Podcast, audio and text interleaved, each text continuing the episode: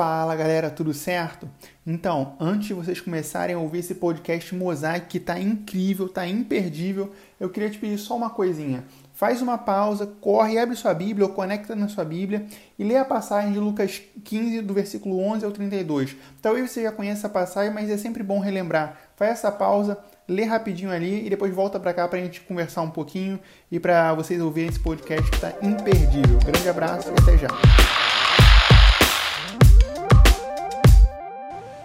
Fala galera, a gente está começando mais um podcast Mosaico e hoje a gente vai tratar de um tema muito legal que pode ser que já tenha sido mais do que ouvido várias e várias e várias vezes por você, mas a gente vai estar tratando da parábola do filho pródigo. E para tratar dessa parábola que por muitos parece algo já muito batido, mas que a gente vai ver hoje tem muita coisa boa, muita coisa nova para a gente tirar dela, a gente vai estar com um time sensacional. A gente tem hoje estreando com a gente o Dico. Se apresenta aí, Dico. Fala pessoal, beleza? Meu nome é Alexandre Andrade, mais conhecido pela galera como Dico. Sou estudante de Direito, trabalho num escritório de advocacia. Estou servindo lá com na Orle com o pessoal do Mosaico já fazem três anos e é um prazer estar participando aqui com esse time de elite. Pô, top! A gente está com o Rafa hoje aqui também, pô, já está fiel aqui no nosso podcast. Se apresenta para quem ainda não te ouviu, o Rafa aqui está perdendo muita coisa. Fala galera, aqui é o Rafael. É um prazer para mim estar em mais um podcast. Para quem não me conhece, eu sou um engenheiro metido a ler coisa que não deveria ler. Sirvo no mosaico com essa galera top, incrível aí. E tamo junto para mais um podcast. E o nosso próximo integrante é o Vitor. O Vitor vocês já conhecem também, já teve com a gente um outro podcast.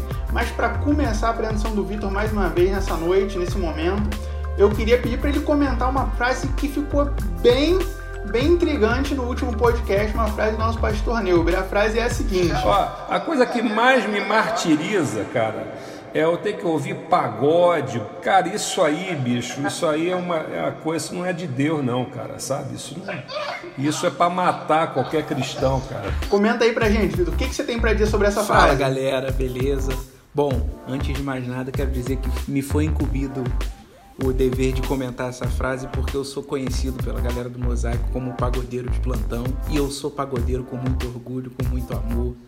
E enfim, sobre essa frase do nosso pastor, só quero dizer para ele e avisar que assim que for possível, o nosso próximo louvor vai ser todo no ritmo de pagode lá na Orla. Eu espero que ele curta muito e ainda arrisque uns passinhos aí com a gente, Quer- porque eu não abro mão de um bom pagode. Eu quero ver ele dar um glória a Deus.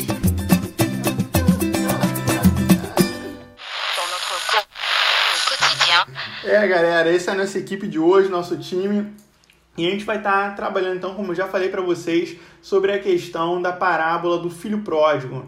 E essa parábola é muito interessante por vários motivos. Eu queria pedir para a galera aí do nosso time de hoje começar comentando uma coisa que a gente às vezes passa des- despercebido quando está lendo essa parábola. A parábola está dentro de um contexto. E eu queria pedir para os nossos amigos aí para eles comentarem que, para quem que foi escrita essa parábola, quem eram os ouvintes dessa parábola do filho pródigo para quem Jesus estava contando. Então, é, basicamente a gente tinha dois grupos de pessoas que viviam, que eram ouvintes das palavras de Jesus, que estavam em torno dele, né? A gente tinha um primeiro grupo que eram os coletores de impostos e os pecadores, como a gente lê lá em Lucas 15, e que na parábola que a gente vai abordar, eles são caracterizados como os irmãos mais novos. Esses aí são os irreligiosos, são aqueles que não obedeciam às morais, nem às regras de pureza cerimonial, não observavam a religião, viviam uma vida assim desregrada. Aquela galera que abandonou a moral tradicional da família judaica, né? E, e o outro grupo era o grupo dos fariseus e dos mestres da lei, que na parábola é exemplificado pelo, pelo irmão mais velho, né? E são aqueles que, que se apegavam à moral religiosa, à moral tradicional, que aprendia desde a infância, que estudavam muitas escrituras, que obedeciam cada regra, cada, cada lei, cada detalhezinho, né? E, e o bacana de ver é que o texto mostra como que cada um reagia às palavras de Jesus. E isso é muito importante para o que a gente, para o entendimento dessa dessa parábola de hoje, né, Vitoca? E é interessante porque eu mesmo já comecei chamando a parábola de parábola do filho pródigo, mas Jesus mesmo, Jesus não caracteriza a parábola como a parábola do filho pródigo. Jesus não dá esse título pela parábola. Você acha, Vitor, que isso o fato de a gente já pensar sempre na parábola como a parábola do filho pródigo já traz para a gente uma visão meio enviesada sobre o que vai ser dito ou acho que isso não tem influência nenhuma? Como você consegue entender isso, Vitor? Rapaz, com certeza isso já direciona muito do que sempre se falou sobre essa parábola, o fato da gente dar esse título para ela, quando na verdade assim, a gente precisa em primeiro lugar entender que o início da parábola Jesus já, já começa dizendo que é, havia um homem com dois filhos, então Jesus mesmo não diz que é a parábola sobre o, o, o, filho pródigo, o filho mais novo.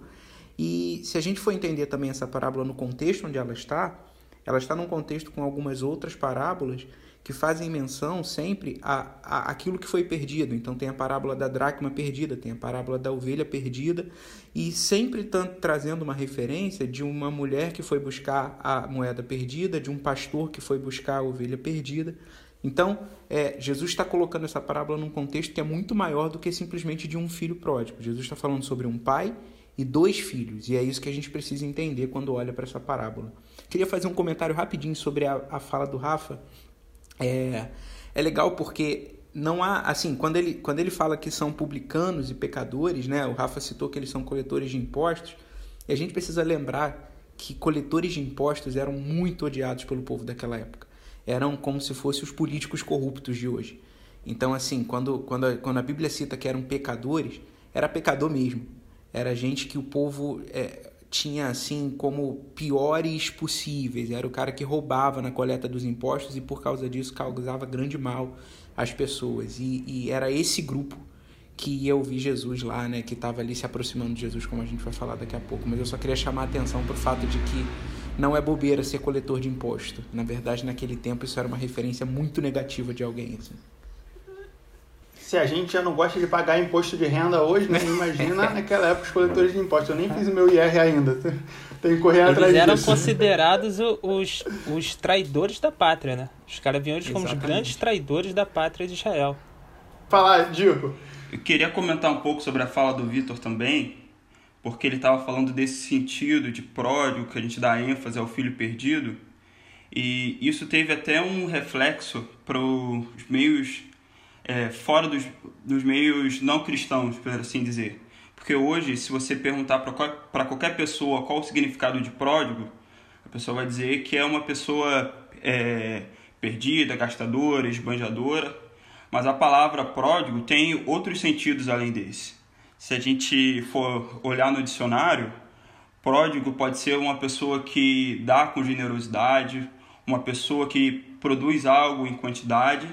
E é por isso que a gente pode falar que, em certa medida, o é, Deus também pode ser chamado de pródigo, que até o título do livro que a gente se baseia, é, a gente se baseou para dar o estudo da base. Só que esse sentido de esbanjador, de gastador, tá, tá tão enraizado na nossa sociedade que o pródigo só ficou com essa conotação ruim. Então a gente é interessante até para a gente observar que isso vai até além do meio cristão. Pô, perfeito, Dico. Excelente sua colocação. E só queria chamar a atenção para uma coisa que você falou que para quem está ouvindo aí o nosso podcast e não sabe o que é base, base é a nossa escola bíblica dominical, que é sensacional, é imperdível. Tem esses dois feras aí, o Rafa, o Vitor, que ó, imperdível. Os caras sabem muito. Mas tem um outro fera também, chamado Vitória. Mas esse aí tem um. É, o, apelido, o, apelido dele já é meio contraditório. Né? Não vou nem dizer o que minha sogra fala que é, mas isso é outra história. Mas é isso, eu acho que essa introdução é sensacional. A gente ter essa perspectiva de que quando a gente está lendo é, essa parábola, a gente não entrar nessa parábola já com uma visão enviesada, com uma visão já com essa ideia de que estamos falando apenas de um filho. Deus, Jesus está tratando apenas de um filho, do filho mais novo. Não, como o Vitor trouxe, é uma parábola que fala de um pai e seus dois filhos. E é uma parábola que, como o Rafa bem comentou, uma parábola dita, falada para tanto pessoas que eram mal vistas na sociedade judaica daquela época, quanto para aqueles caras que eram os cumpridores da lei, que eram os bonitinhos. Isso é, tanto para, para a galera que está fora do reino de Deus, quanto para aqueles que se achavam dentro do reino de Deus, ou algo semelhante a isso. Concordam? É isso mesmo, galera? Tranquilo?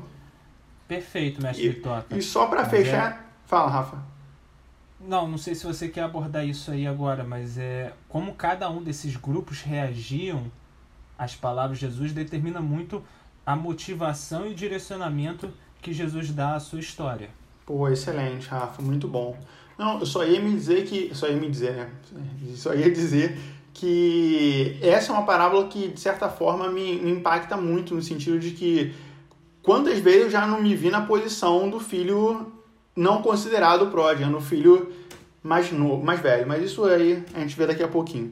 Então acho que é isso, essa introdução é fundamental para a gente estar entendendo sobre o que, que a gente tá, com o que, que a gente está lidando, com, com as questões específicas dessa parábola, mas tem coisas que nos chamam muito a atenção. Viu? Você gostaria de comentar alguma coisa que ficou marcado para você quando a gente estudou essa parábola da, do filho pródigo ou a parábola do de que Jesus te contou, ao invés de ser uma parábola do filho pródigo? O que, que te marcou quando a gente estudou Rapaz, isso? tem tanta coisa que me marcou, mas eu queria chamar a atenção para uma, uma que eu, eu lembro assim que eu volta e meia eu retorno a ela na minha cabeça, que é um quadro geral da parábola que a gente percebe é, que, se, que se aplica muitas vezes nas nossas próprias vidas. Você está dizendo aí que muitas vezes se reconhece como filho mais velho. E tem uma postura desse filho mais velho que eu acho que a gente vai reconhecer em muitos de nós mesmos na nossa vida, que é aquela postura de quem tem a sensação o tempo todo de que por estar servindo a Deus está deixando de lado as coisas boas da vida, né? Então é, é aquela postura de que, olha, é, Deus, eu tô te servindo aqui, tô abrindo mão de tanta coisa maneira para te servir. E era uma postura que era uma postura do filho mais velho, né? A gente vai ver isso em algum momento lá no final da parábola. E isso é um aspecto que me marca muito. É, muitas vezes a gente acredita dessa forma, a gente tem uma postura de vida crendo que de fato para servir a Deus a gente tem que abrir mão do lado bom da vida. Eu até lembro que nas aulas da base a gente, eu, eu citei né, um, uma oração que foi feita por um diácono na Bahia que é, foi chamado pelo pastor para orar, não sei se vocês vão lembrar disso. E, e o pastor pediu, né? Era Com aquelas certeza. igrejas tradicionais que você tem que usar terno e gravata e tudo mais, um domingo de manhã. É, e o pastor pediu então para esse diácono vir orar, e, e aí ele pega o microfone e fala: Olha, Deus, eu quero nessa manhã aqui te agradecer porque a gente está aqui na sua igreja e tá um solzão lindo lá fora. Eu podia estar agora aqui numa praia com a minha família, tomando uma água de coco, de sunga, óculos escuro, curtindo aquela brisa maravilhosa daquela praia linda tal. Mas estou aqui, Deus, estou aqui te servindo, quero te agradecer por isso. Então, no fim das contas, parece que a gente tem um pouco da postura de que a gente podia estar vivendo coisas melhores, mas está abrindo mão disso para Deus. E, a, e o que Jesus nos ensina é exatamente o contrário. É exatamente o fato de que nós nos encontramos na casa do Pai, de que nós somos é, quem somos, né? de que nós encontramos quem nós verdadeiramente somos, que nós encontramos a verdadeira razão para viver na casa do Pai. Que no fim das contas, é, a vida de todos nós é uma tentativa constante de retorno para a casa do Pai. Né? Até quem busca na vida e por aí diversas coisas, na verdade está procurando esse retorno para a casa do Pai. Então é isso que me, me, me chama bastante atenção assim dentro dessa parábola. Cara, eu vou até puxar um gancho do que você falou, porque foi algo que me marcou muito. Porque não é só o fato da gente parar e pensar, poxa, eu estou perdendo muitas coisas, estou deixando de aproveitar muitas coisas para estar te servindo, ó meu Deus. Mas a gente pensa também, olha, porque eu estou te servindo, você me deve. Pai, porque eu estou te servindo, eu tenho que ser abençoado. E abençoado da minha maneira com o que eu quero. E você parece que começa a viver um relacionamento de eu faço, Deus, e o que eu faço te faz ficar um devedor meu. Deus, agora que eu fiz, agora que eu vim no culto no domingo, no dia de sol, que eu podia estar na praia com minha família, agora você me deve umas férias abençoadas do jeito que eu quero em Cancún. Entendeu? Parece que a gente vive essa dualidade de eu deixei de fazer por causa do Senhor, agora o Senhor me deve. Isso me marcou bastante também nessa, nessas aulas da base. E você, Dico, o que, que você tem? Posso exagerar, Vitoca, Pode, rapidinho? pode. E falar mais uma coisa? Porque uma das coisas que eu li é até é, é- é um texto do, do Rubem Alves falando sobre essa parábola. É, uma coisa que ele diz sobre essa parábola que eu acho bastante interessante, que ele fala o seguinte, o que, Deus, o que Jesus está ensinando nessa parábola é que Deus não conta débitos nem créditos. O filho mais novo chega para o pai e chega com um discurso pronto apresentando todos os seus débitos. Olha, pai, eu errei, eu fiz isso e tal. E é como se o pai respondesse para ele: Meu filho, eu não estou contando débitos. E aí logo em seguida vem o filho mais velho, fala assim: "Olha, eu te obedeci, eu fiz, eu aconteci e tal". E aí a resposta do pai é a mesma, só que sob um outro viés, e ele diz: "Meu filho, eu não estou contando créditos". Então, é, é, é, é isso que você está dizendo, é essa postura de. A, a mesma postura de achar que eu mereço porque eu fiz, é a postura de achar que porque eu errei eu mereço o castigo e a dor e a condenação. Então, é, é, é bastante interessante a gente perceber isso. Sensacional. Dicão, contigo, meu amigo, o que, que aí te chamou a atenção nas aulas, na leitura, no estudo sobre, sobre essa parábola? O que me mais me chamou a atenção, Vitoca, é como a gente pode alternar os papéis de o filho que saiu e o filho que ficou. Como às vezes a gente vai andando de um lugar para o outro. E como é, os dois não, não tinham prazer em estar com o pai. E aí, até um, um livro que eu li, que eu gosto bastante, do John Piper, chamado Em Busca de Deus, que ele fala como a gente tem que buscar sentir alegria e prazer em estar com Deus, estar com o Pai pelo, pelo Pai, nesse caso, não com uma segunda intenção. E aí, é, até fazendo o link também com a base dos deuses falsos, que foi outro estudo super legal que a gente fez na nossa escola dominical, eu acho que isso acontece porque a gente coloca ídolos e outras coisas no lugar de Deus. E aí o filho mais novo buscava satisfazer esses ídolos pelo hedonismo, pela busca de prazer, saindo por aí mundo afora, enquanto o outro, é, que ficou na casa do pai, buscava satisfação através da religião e como os dois, no final das contas, estavam perdidos. Então é isso que me chamou mais atenção, de como a gente pode estar perdido tanto fora quanto na casa do Pai. Verdade, Dico. E isso que você falou, Dico, do John Piper, me lembrou uma frase do próprio John Piper que diz assim: Deus é mais glorificado em nós como quando estamos mais satisfeitos nele. Cara, é exatamente isso. Os dois estavam ali, mas ninguém queria isso, saber do pai. Ninguém queria saber do pai. Muito bom. Rafa, Diz pra gente aí, o que, que é que te, te, marcou? Eu sei que, que essa, essa base te marcou bastante. O que, que te marcou nessa base, Rafa? O que mais chamou a sua atenção?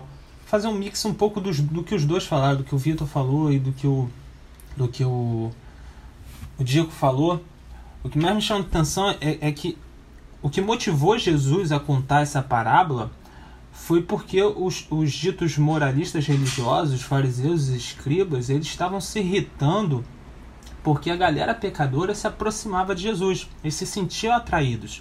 Enquanto a galera pecadora se sentia atraída pelas palavras de Jesus, os religiosos se irritavam porque essa galera estava tendo uma relação íntima com Jesus, estava tendo uma relação pessoal com Jesus, uma relação de proximidade. É, partilhar a mesa é uma relação, naquela significava intimidade. Então Jesus partilhava a mesa as coisas. Então o que, o que provocou Jesus a contar essa parábola, quando fala no texto lá no início, capítulo 15, fala que, que essa galera estava irritada, Jesus fala, ó, oh, então escuta essas parábolas aqui, escuta essas histórias aqui.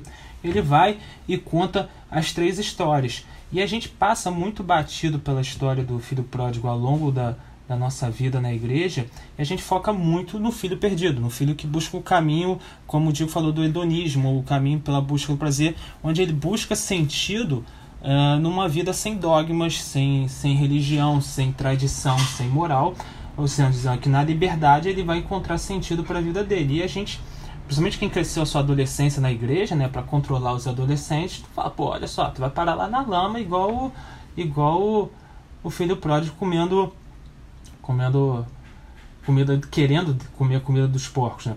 Mas o legal é que Jesus direciona a parábola principalmente para os moralistas religiosos, mas Jesus não chancela o caminho do irmão mais novo. Ele condena isso. Ele não está nem do lado dos religiosos nem dos não religiosos, mas ele destaca o moralismo religioso como uma doença espiritual. Ele pega mais pesado com essa galera, né? Então dessa forma, os dois, como o Diego falou, os dois caminhos são formas de se alienar de Deus. Os dois estão se alienando, um pelo autoconhecimento, o outro pela conformidade moral. Mas os dois são caminhos que afastam do Pai. E os dois não querem o Pai. Os dois querem o que o Pai pode dar para eles, mas de maneira diferente. Nenhum dos dois está interessado numa relação com o Pai. Os dois querem herança, Um pede antecipadamente e mete o pé. O outro, pô, se eu cumprir todas as regras, como o Vitor falou, o Vitor falou muito bem, isso eu cumprir todas as regras, deixar de viver a vida boa, entre aspas, tem que falar entre aspas porque é áudio, só, só fiz sinal com as mãos.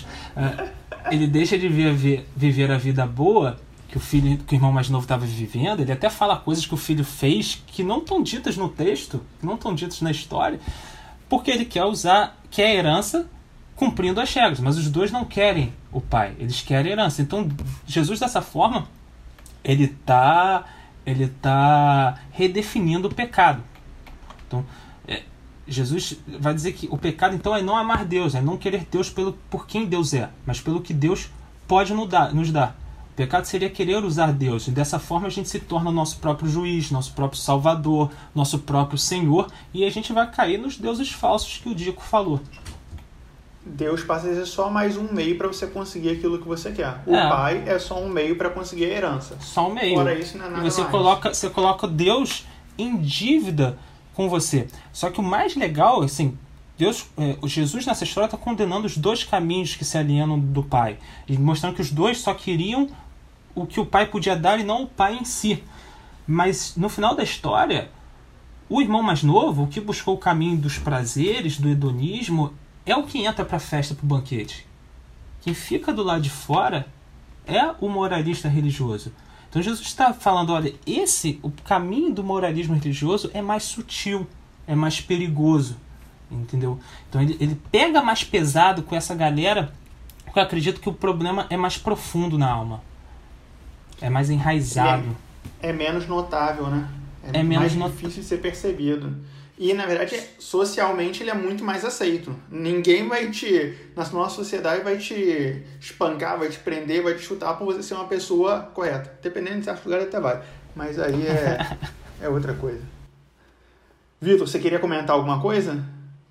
É, o Rafa acabou indo pro ponto que eu ia dizer que, na verdade, é, pelo final da parábola, a gente acaba compreendendo que Jesus apresenta como muito mais perigosa, de algum aspecto, a postura do irmão mais velho, é muito mais, é, assim, difícil né, de, de, de resolver do que a do irmão mais novo. É, de certa forma, aquele que acredita que não precisa de Deus. Né? Porque o cara que vive uma vida dissoluta, o cara que mergulhou a sua vida na lama e que está lá querendo comer comida de porco, ele sabe que ele precisa do pai, ele sabe que há algo melhor na casa do pai. Mas o outro não, o outro não precisa de Deus. O outro está bem, ele cumpre todas as regras. Então, eu até separei um texto, do, um trechinho do próprio livro, que ele diz o seguinte: é, o irmão mais velho não está abrindo mão do amor do pai apesar da sua bondade, mas por causa dela. A barreira entre ele e o pai não havia sido colocada por pecados, mas pelo orgulho decorrente do seu comportamento moral. O que o impede de participar do banquete não é a sua iniquidade, é a sua retidão. Então é o cara que não precisa de Deus. Né? E, e aí Jesus apresenta isso de fato como algo mais perigoso ainda. É, é para essa galera que Jesus está falando. E o né? C.S. Lewis ele vai tratar que orgulho é o grande pecado por trás de todos os pecados. Verdade, verdade. Diego, você queria comentar alguma coisa, Diego? Queria comentar uma coisa que eu lembrei com a fala do Rafa, foi até algo que ele mesmo falou na própria base, foi como é, isso cria uma polarização até no meio evangélico hoje. E aí, como o contexto social que a gente vive é bastante polarizado, eu acho que vale a pena citar que enquanto uns defendem é, uma fé que não precisa de arrependimento, então que você pode ir lá fazer é, o que você quiser e tá tudo bem, tá tudo legal, ao outro lado que defende um moralismo vazio e até isso que vocês estavam falando de que é muito mais difícil de ser de se detectar e às vezes é mais difícil de ser combatido, mas no fim as duas formas estão distantes do Pai. E aí, é, já emendando na fala do Vitor, que ele estava falando, eu lembrei de um testemunho do, do meu pai. O meu pai estava se convertendo, estava começando a ir na igreja, ele não era convertido quando meus pais casaram, só minha mãe. E aí, é, um belo dia ele estava na igreja acompanhando minha mãe, e aí o pastor sentou para conversar com ele e perguntou se ele queria aceitar Jesus, se ele queria Jesus. E ele falou assim: Olha, não preciso desse Jesus. Eu não, não bebo, não fumo, não traio minha esposa, cuido muito bem da minha filha. Então eu não preciso. É, eu, eu, tô, eu tô bem sem, sem o pai. E aí, essa é uma postura que eu vejo um pouco no, no filho mais velho. E até o pastor em questão é, virou para ele e falou assim: Olha, você sabe as prostitutas, sabe aquele político safado? Então, estão mais perto de Deus do que você, porque eles sabem que precisam de Deus. E você rejeita isso. E isso me, eu lembrei desse testemunho do meu pai. Porque Só traz verdade, né? Só traz verdade, aquela cajadada imediata. E isso deu um choque, deu um baque nele que fez ele ter um, um estalo e acordar para a vida, digamos assim. Mas eu acho interessante de como exemplifica bem, de como é, Jesus pega mais pesado pro lado dos fariseus porque no fundo os pecadores sabiam, estavam ali aos pés de Jesus ouvindo a palavra, porque sabiam que precisavam de Jesus. E os fariseus não, ignoravam essa parte. E é bacana, Diego, que eu ouvi o seu pai contando esse testemunho e ele falou, usou essa palavra ordinário. Eu sou um homem ordinário, eu sou um homem comum. E, e como a gente querer viver uma vida ordinária com Deus baseado na, na, na, religiosidade ou no cumprimento moral ou, no, ou, de ser um homem moralmente correto perante a sociedade nos afasta de viver uma vida extraordinária com Deus. Porque o filho mais velho estava perto do pai o tempo todo. Ele estava constantemente com o pai e mesmo assim não desfrutava da relação com o pai, não desfrutava de uma vida extraordinária com o pai dele mas vivia uma vida ordinária. A vida religiosa produz bons cidadãos, né, cara? Mas o relacionamento com Cristo possui, produz discípulos, né? Acho que essa é a grande diferença. E eu quero trazer uma provocação até aqui, que na verdade foi uma provocação que eu recebi do Keller nesse livro, e eu quero trazer para vocês. Certamente vocês vão se lembrar dela, mas dentro dessa linha do que o Rafa estava falando, é, ele, ele observa essa, essa questão olhando para os primeiros versículos lá do texto que a gente até comentou, de que os publicanos e os pecadores se aproximavam de Jesus. E, e aí ele, ele chama atenção para o fato de que em várias ocasiões no, na, na vida de Jesus, os momentos em que Jesus esteve entre um religioso e um pecador, Jesus mais ou menos que defende o pecador em relação a, a, a, cuidar da vida dele e os religiosos normalmente saem bem irritados dessas situações e aí o Kelly fala uma coisa que enfim não sai da minha cabeça desde que eu li. E ele diz o seguinte é, Jesus aproximava essas pessoas dele. De alguma forma essas pessoas se sentiam atraídas por Jesus. Os pecadores, os publicanos, e aqui olhando para a nossa realidade, esse exemplo que a gente está dando, né, as prostitutas, os, os corruptos, os que viviam, essas pessoas se sentiam de alguma forma aproximadas de Jesus, eles se, eles se sentiam atraídos por Jesus. E aí o Keller fala: só que essas pessoas hoje não são atraídas por nós, pela igreja.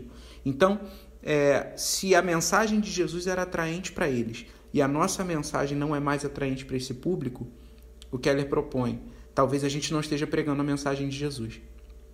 É difícil pensar isso mas é uma consequência clara e direta da gente olhar para essas duas realidades e perceber que sim, por mais que a gente esteja dizendo isso tudo, nossas mensagens e toda a nossa atividade ministerial ainda é voltada para os irmãos mais velhos.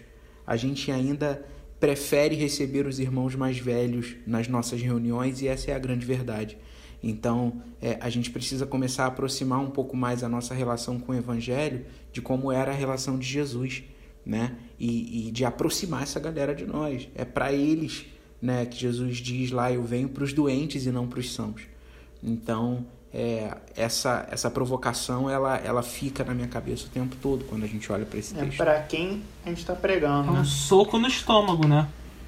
É um soco no estômago porque talvez se a gente começasse a fazer isso na igreja de recebesse alguns jovens que não são bem vistos, a gente perdesse outros membros da igreja que iam sair irritados, como o texto dizia que os religiosos saíam irritados. É, segura essa, galera. Bomba. O que o problema é que a gente, a gente se acomodou, a gente se acomodou e, como pode dizer, né? Só acomodou, mas se conformou no sentido de tomar uma forma que agora o que a gente faz é, em geral, o que mais nos agrada. Poxa, se isso vai me tirar da zona de conforto, se eu vou ter que. Cara, basta pensar em algumas pessoas mais diferenciadas, um pouquinho, que chegam na igreja, que não são bem exatamente aquele nosso padrão, a gente já começa a olhar para a pessoa com uma certa diferenciação, cara. E isso é um problema sério que está dentro de mim, dentro de você, dentro de cada um na igreja. Gente, e isso, porque é o que o Vitor tá falando, não chegaram nem hoje hein, pra gente casos extremados, sabe? Casos assim, meu Deus, como é diferente de mim. Não, é um pouquinho mais e a gente já tem essa dificuldade de lidar, de tratar com o diferente. Eu acho que a gente precisa se converter mais. Eu acho que talvez essa seja a resposta. A gente precisa se converter mais à mensagem do próprio Jesus que a gente diz pregar. Boa, Vitória. Graças a Deus, nem todo mundo é como o filho mais velho, nem todo mundo é como o filho mais novo. Graças a Deus, porque a gente de fato tem um irmão mais velho. E o Keller vai abordar isso nessa parábola do filho do pai pródigo, né, como ele cita, que enquanto o filho mais velho da parábola teve toda uma perspectiva de agir como não se esperava que ele agisse, por ser o filho mais velho, ele deveria de certa maneira ter dado suporte, apoio ao irmão mais novo e no mínimo ter sido ele aquele que fosse buscar e procurar o irmão mais novo para trazê-lo de volta para casa, o filho mais velho da parábola não age assim. Mas o Keller vai abordar isso de uma outra maneira, que apesar disso, do filho mais velho da parábola não agir assim, nós temos um filho mais velho, um irmão mais velho, que agiu assim em nosso favor. Você podia comentar um pouquinho sobre isso, Vitor? Claro que posso. Não só posso comentar, como posso citar um trechinho do livro que eu separei aqui exatamente sobre esse assunto é, a gente se é prepara aqui, rapaz, não é brincadeira não. E é um trechinho que diz o seguinte: é, o texto exato é o seguinte: só há um jeito de o irmão mais novo ser reintegrado à família. O irmão mais velho precisa arcar com o custo. E o nosso verdadeiro irmão mais velho pagou a nossa dívida sobre a cruz em nosso lugar. O que o Keller está propondo é que, na verdade, esse receber de volta esse irmão mais novo na família tem um preço. E o irmão mais velho da parábola era, na verdade, quem deveria ter ido lá fora buscar o irmão mais novo e trazê-lo de volta. E eu lembro que a gente até citou quando falou sobre isso lá no nosso estudo dominical, a gente citou Caim e Abel e disse: Olha, quando Deus vai procurar lá, é, ele vai no irmão mais velho e fala: Cadê o teu irmão? Né? E ele recebe como a resposta: Sou por acaso eu tutor do meu irmão? É tutor do seu irmão. Então era o dever do irmão mais velho ir atrás do irmão mais novo. Esse irmão da parábola não foi, mas aí, como você muito bem disse, graças a Deus que o nosso irmão mais velho pagou o preço para nos receber de volta na família. Né? Ele é aquele que paga, que arca com, a, com, a, com o custo do perdão, porque é, o perdão ele tem preço, o perdão ele tem um custo e quem pagou esse preço do perdão por nós foi, graças a Deus, o nosso irmão mais velho, que é Jesus. Então, ele mesmo é, é o irmão mais velho com a postura correta, o irmão mais velho que tem sim o poder de pagar a nossa dívida e nos reintegrar à família de Deus. Você acha que a galera não vem estudar lá pra cá? A galera vem estudar assim, meu irmão. Estuda mais que, estuda mais que pro Enem. A galera que tá sinistra. Mas é bem por esse aspecto mesmo, que ele paga a dívida, Cristo paga a nossa dívida para quem seja reintegrado à família. Você tem alguma coisa para comentar pra gente, é, Dico, Rafa, sobre isso? É bem, é bem legal porque a gente tem a ideia de o perdão ser dado aleatoriamente e não tivesse nenhum custo para as pessoas. O perdão vai ser sempre custoso, o perdão vai ser sempre oneroso. No livro A Fé na Era do Ceticismo, do próprio Tim Keller, ele vai dar um exemplo bem bobo, mas que é bem simples. Se, você, se eu vou na casa do Vitor e eu quebro um abajur lá, o Vitor pode me perdoar? Pode, mas não vai consertar o abajur. Tem um custo. O abajur tem que ser pago. Assim, ou o Vitor me cobra isso, ou ele me perdoa e arca com o preço do abajur. E a mesma coisa quando a gente magoa um ou outro. Posso magoar o Vitoca e o Vitoca ir lá e buscar vingança e me magoar de volta. Ou o Vitoca pode me perdoar, mas ele vai ter que arcar com o custo da mágoa. Ele vai ter que ele lidar com a sua mágoa. Ele, a mágoa não apaga. Então todo perdão tem um custo. E o perdão ali vai ter um custo para o irmão mais velho e a gente viu que, como o Vitor falou, que o perdão, o nosso perdão, nossa reconciliação com Deus tem um custo, tem um custo altíssimo. Então eu gosto muito de como essa parábola e o livro me, me atentou bastante. O Dico falou lá no início sobre a palavra pródigo, né, que vai ser o esbanjador, é, que, que nesse caso aqui é, o Tim Keller leva não para o filho que gastou tudo com as besteiras, mas para o pai que é pródigo em perdoar, é pródigo no seu amor, é pródigo em se relacionar conosco. E aí ele vai trazer o conceito de graça esbanjadora. Então o que o Vitor falou pra gente é, é, é algo que, que o, o Dietrich Bonhoeffer fala bastante, a graça barata, ou seja, a graça tem um custo. Não pode, você não pode tomar a graça como barata, porque a graça teve um custo, o perdão tem um custo. Ela, então a graça esbanjadora a graça de Deus é esbanjadora, porque Deus esbanja a sua graça com a gente, o seu amor, o seu perdão, mas ela não é de graça. Ela tem um custo. Ela só é esbanjadora porque Jesus esbanjou o sangue dele na cruz, né? Porque se não fosse isso, não tinha nada. Amém. Rafa, e... fala de Dietrich Bonhoeffer três vezes seguida rápida aí, por favor. Só um parênteses que o Neuber me corrigiu, sutilmente ele me corrigiu na, no último podcast sobre como se fala essa segunda palavra que eu não vou falar. E é interessante que no final da história, no final da parábola, o, o pai pródigo, né, o pai que esbanja, a, ele dá uma festa, né, ele dá um banquete. O, a, o retorno do filho para casa se, de uma maneira mais materializada, o retorno do filho mais novo para casa de uma maneira mais materializada, ela é apresentada com um banquete, com uma grande festa que tem um custo. Aquela festa tem um custo para acontecer. E aí ele traz o Keller traz essa ideia do banquete para a nossa realidade, também para o ato de Cristo. E eu queria que vocês comentassem um pouco sobre essa questão do banquete, como o Keller aborda isso e que, como a gente pode trazer isso para o nosso dia hoje, para nossa realidade. Cara, a primeira coisa que eu acho que a gente pode destacar é que o banquete por si só é uma experiência. O banquete é uma ocasião onde a gente sacia o nosso apetite, nossos sentidos são saciados, a gente sente cheiro, gosto, ouve música. E eu acho muito interessante de como todas as parábolas nesse capítulo de Lucas, Lucas 15, da viúva que achou a moeda, do pastor que foi atrás da ovelha, termina com uma celebração. E é isso que está reservado para nós no fim da história.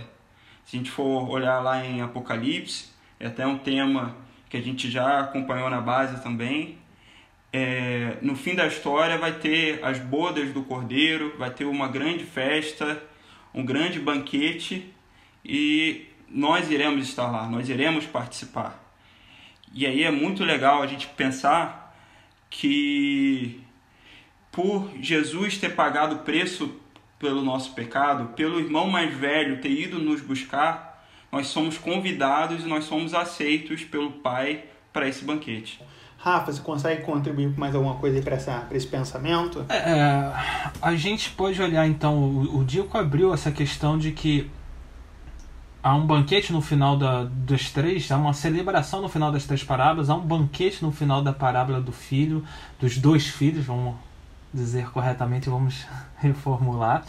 E para celebrar o filho que havia se salvado, o filho que havia voltado. Que ele fala: meu, o meu filho estava morto e agora reviveu. Ou seja, é um banquete para celebrar a salvação do filho.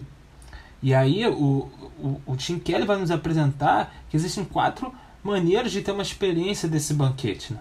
Ele vai falar sobre o banquete é, como uma experiência não apenas como um conhecimento. Vai falar do banquete no, no aspecto. Como é que é?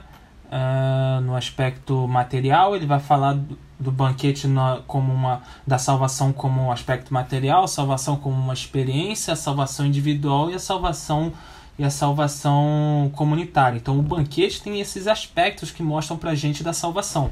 E são aspectos muito presentes. E só fazer uma, uma um, um levantamento aqui, cara, a gente percebe que em diversos momentos na história bíblica Deus se revela por meio do banquete. Eu acho que o banquete também tem essa ideia, essa conotação de é um momento onde você está Deus está se revelando. Eu me lembro, tava pensando hoje, cara, quando Abraão recebe os três anjos, os três seres lá, ele faz uma refeição. Abraão dá ao, a Deus e aos anjos ali uma refeição para eles compartilharem aquele momento.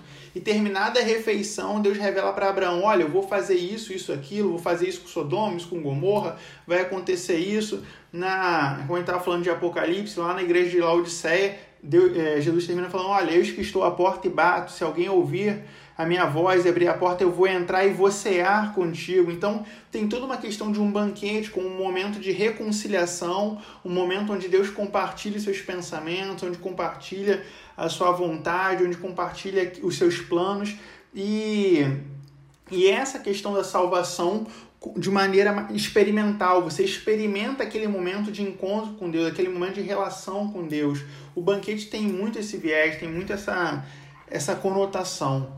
Vitor, o que, que você pode falar aí pra gente sobre esse banquete também, nesse, nesses aspectos que o Rafa sonhou?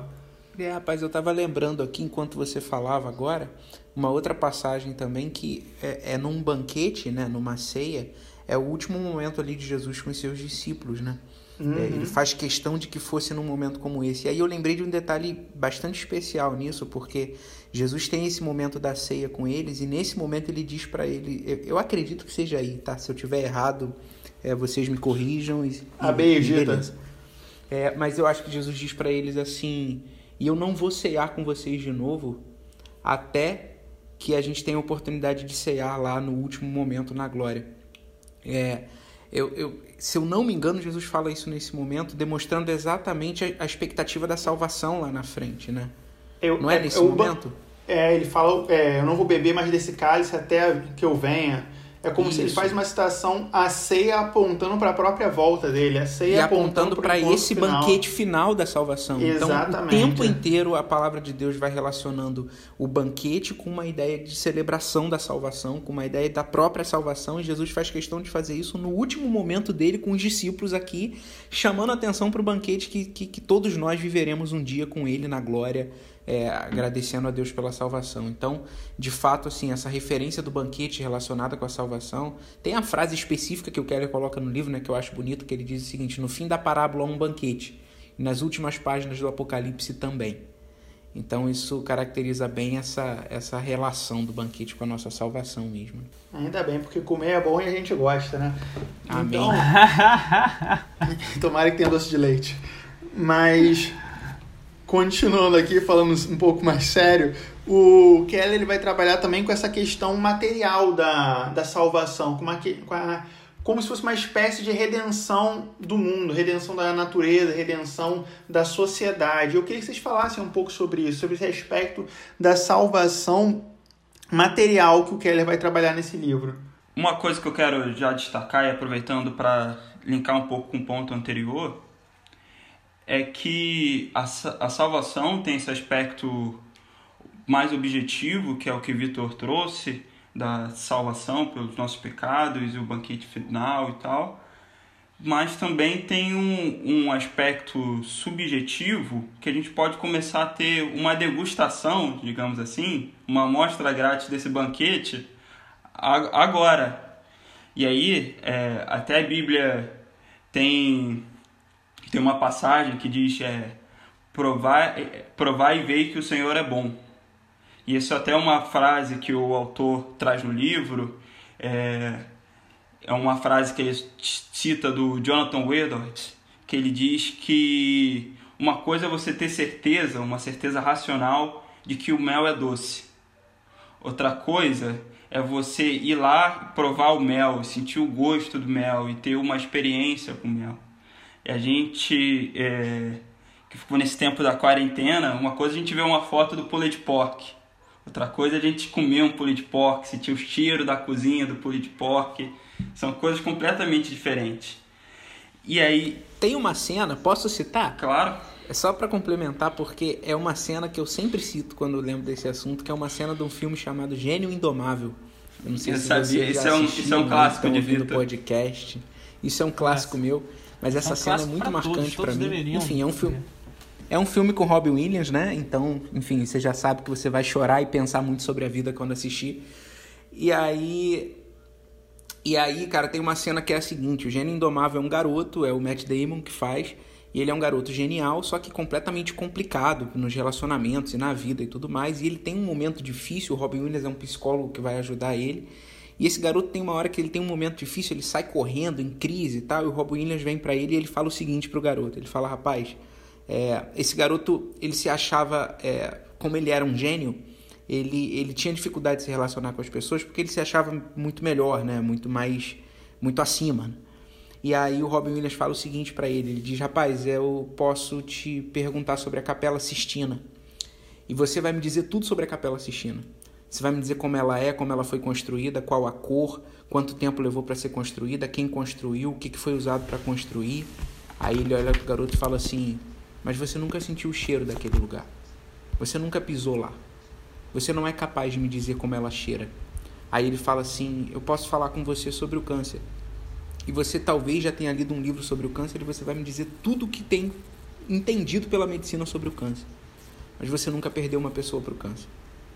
Então, é, é, exatamente essa ideia, né? E eu sempre lembro da cena desse filme.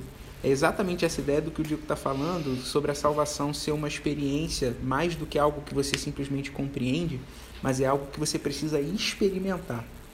Pode prosseguir. E aí, eu não. trazer o meu clássico. é, é um clássico. Depois de 13 anos Vitor namorando a minha irmã, a gente já sabe já as citações, os clássicos, já sabe quando ele vai mandar uma cena de filme, a gente já meio que decora. Esse é mais um detalhe de... Esse é mais um detalhe desse podcast. O Dico é o irmão do é, irmão da esposa do Vitor e isso aqui é quase um, um contato em família, né? Mas aí por aí, linkando com isso que o Vitor falou, e quando a gente passa a crer na obra de Cristo e descansa nela, a salvação se torna real e através do Espírito Santo, a gente já pode ter uma degustação desse banquete aqui. A gente já pode a gente pode não só crer que Deus nos ama, mas como se sentir consolado e animado por ele. A gente pode não só saber que Deus é misericordioso e que nos aceita de volta, mas se livrar das culpas e das angústias que nós carregamos. E aí, trazendo para esse aspecto, como a salvação, como fonte de redenção, quando a gente começa a ser trabalhado pelo Espírito Santo, a gente pode também mudar não só é, nós mesmos, mas como começar a trazer essa restauração para aqueles que estão em nossa volta, trazer a restauração para o nosso trabalho, na sociedade, enfim, em, em vários outros aspectos que a gente pode aprofundar um pouco mais aqui agora. O que, o que a gente está falando é que a, a, a, salvação não é um mero conhecimento intelectual. A salvação ela é experimentada e você começa a experimentar a salvação aqui e agora. A restauração completa se dá lá nas escatologias, lá no final dos tempos, lá na Nova Jerusalém, no Novo Céu, mas tudo isso começa aqui agora e passa pela, pelo fato de que a, a gente tem que experimentar a salvação, a gente tem que viver a salvação, a gente tem que experimentar Cristo, viver Jesus. Eu lembro de uma citação de, do, do bispo anglicano Lewis Bailey. Vitor vai me zoar de novo. Não, não sei como é que fala o segundo nome dele, mas é Bailey ou Bailey, alguma coisa assim. E ele diz o seguinte: aquele que quiser alcançar o conhecimento salvífico de Deus precisa aprender a conhecê-lo pelo amor, pois Deus é amor, e o conhecimento experimental do amor de Deus excede todo o conhecimento. Portanto, se devemos dar crédito a Salomão, todo conhecimento que esteja além do conhecimento sobre como amar a Deus e servir unicamente a Ele não é nada senão vaidade das vaidades e aflição de espírito. Então, a, a salvação ela é experimentada agora e a gente precisa conhecer a salvação através do amor e não apenas do conhecimento racional. E aí passa para o lado da, da restauração, que começa a restauração da, da, de nós, restauração da sociedade, restauração da, da, da, da natureza e tudo mais. Né? A gente vai lembrar lá de Romanos 8, quando Paulo diz, né? Porque sabemos que toda a criação geme está juntamente com dores de parto até agora, e não só ela, mas nós mesmos que temos as premissas do Espírito Santo também gememos em nós mesmos, esperando a adoção, a saber, a redenção do nosso corpo. Ao, ao caracterizar a salvação como um banquete, o que Jesus está querendo trazer exatamente é de que a salvação ela não tem uma aplicação simplesmente pessoal, é, no sentido de que a salvação vale exclusivamente para aquilo que Deus vai fazer em você. Não, a salvação vale para aquilo que Deus está fazendo em mim e para aquilo que através do que ele faz em mim, ele pretende fazer no mundo. Porque todos nós, né, como a gente já falou em outros podcasts aqui, nós somos agentes de Deus no mundo. Então, essa ideia da restauração que Deus está trazendo sobre todas as coisas e pensar sobre isso, sobre um aspecto de que muitas vezes nós somos questionados exatamente nesse tema. Que as pessoas vêm para nós e dizem assim: mas espera aí, como é que Deus pode existir se ao mesmo tempo existe injustiça, existe a maldade, existem tantas coisas, e a grande verdade é que a salvação que ele propõe é a restauração para o mundo que ele propôs que existisse, que é o nosso lar, que é o local para onde todos nós retornaremos, onde não há choro, não há dor, não há é, Covid-19, não há uma série de outras coisas que, que é o local de restauração maior, que é para onde ele quer nos levar, que é o lugar do banquete. Então, assim, a salvação ela propõe uma restauração nossa e uma restauração de todas as outras coisas. É isso aqui é, é, é legal observar nesse aspecto material da nossa salvação, né? É do mundo material que a gente está falando mesmo, é de coisas. E, e, e, Deus está preocupado com elas, em restaurá-las através da nossa vida e através da obra que Ele está fazendo na história. E às vezes a gente tem uma visão meio platonista de que existe um mundo da espiritualidade, é nesse mundo da espiritualidade que as coisas acontecem, é lá que a, que a realidade existe, é nesse mundo da espiritualidade que Deus age. Mas não, Deus age na realidade aqui e agora.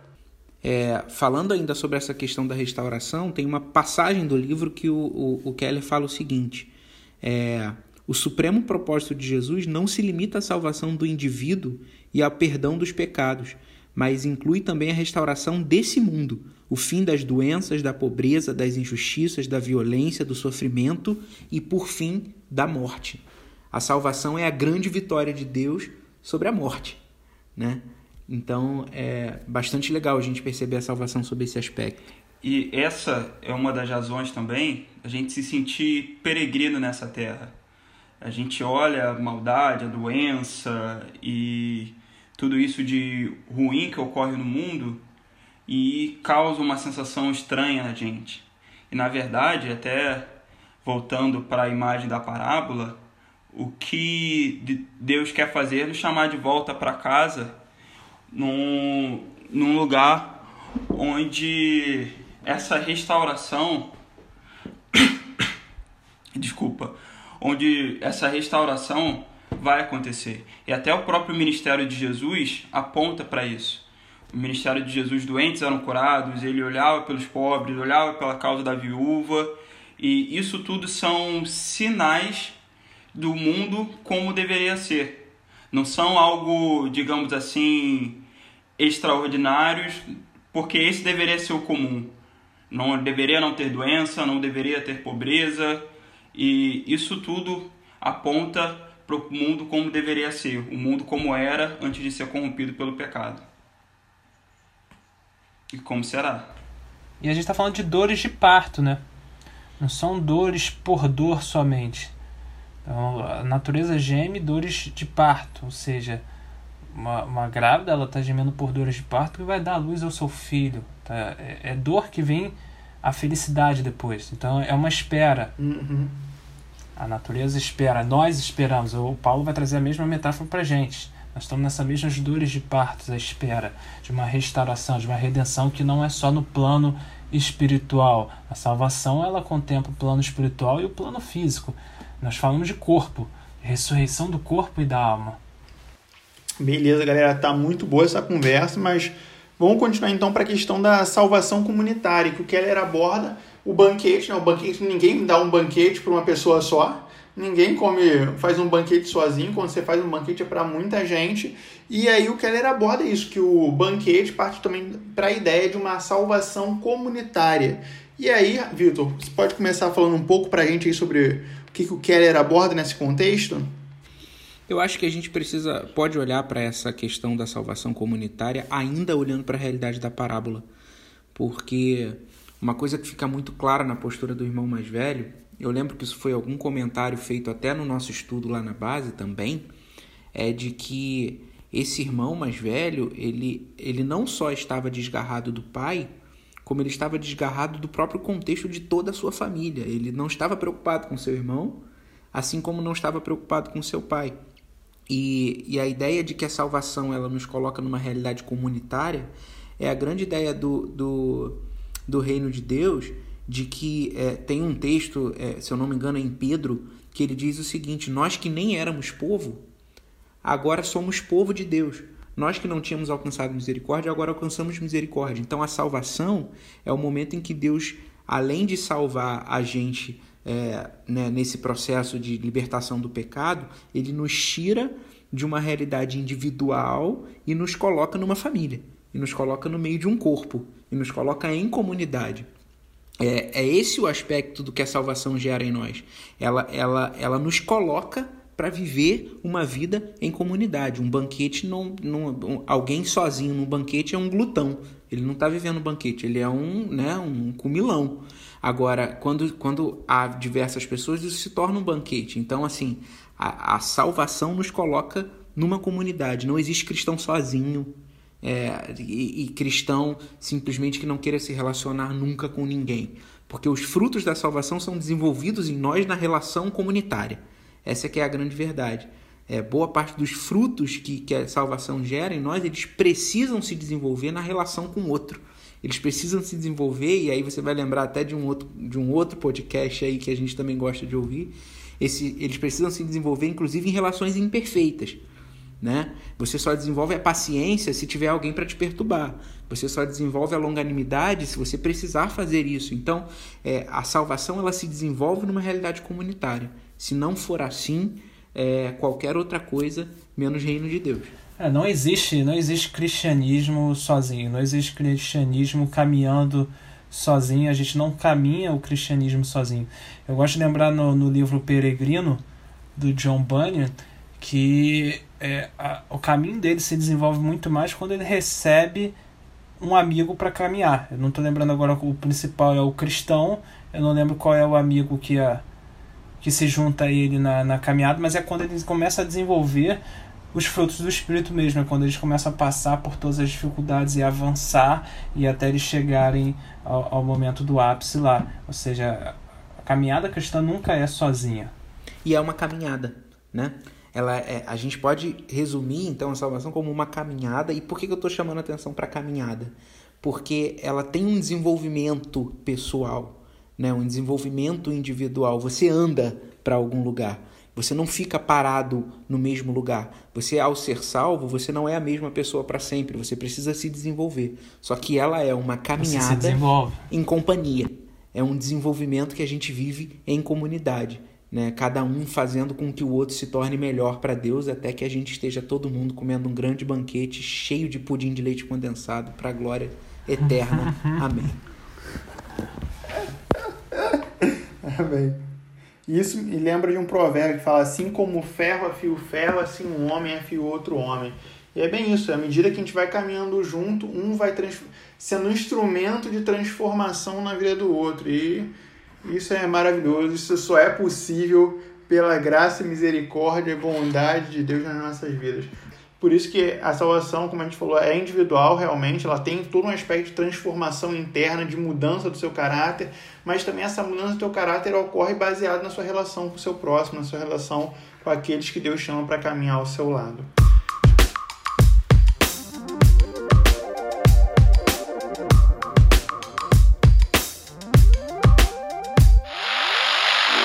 Cara, o podcast de hoje está sensacional, tá maravilhoso ter vocês aqui, mas já tá dando tempo aí, né? Então eu queria encerrar com vocês pedindo para que cada um pudesse de alguma maneira resumir da melhor forma que vocês puderem esse podcast. Falar assim, olha, para mim o que me marca nesse podcast é isso. Qual é a sua conclusão?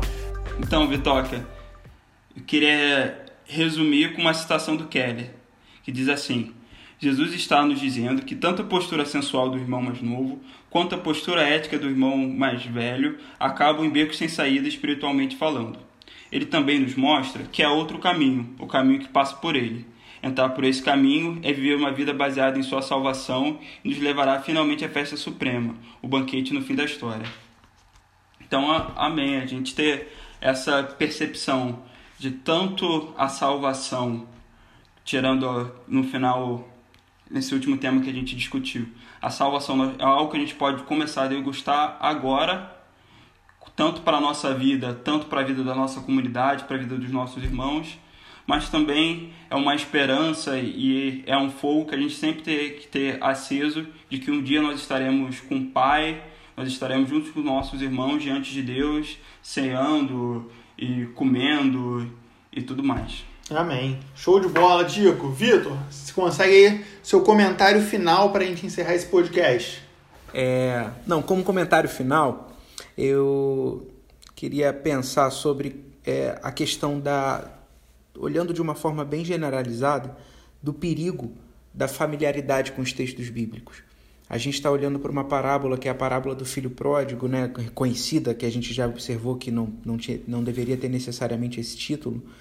E muitas vezes é, a gente pode olhar para esses textos bíblicos com um certo preconceito de achar que já sabe tudo sobre eles.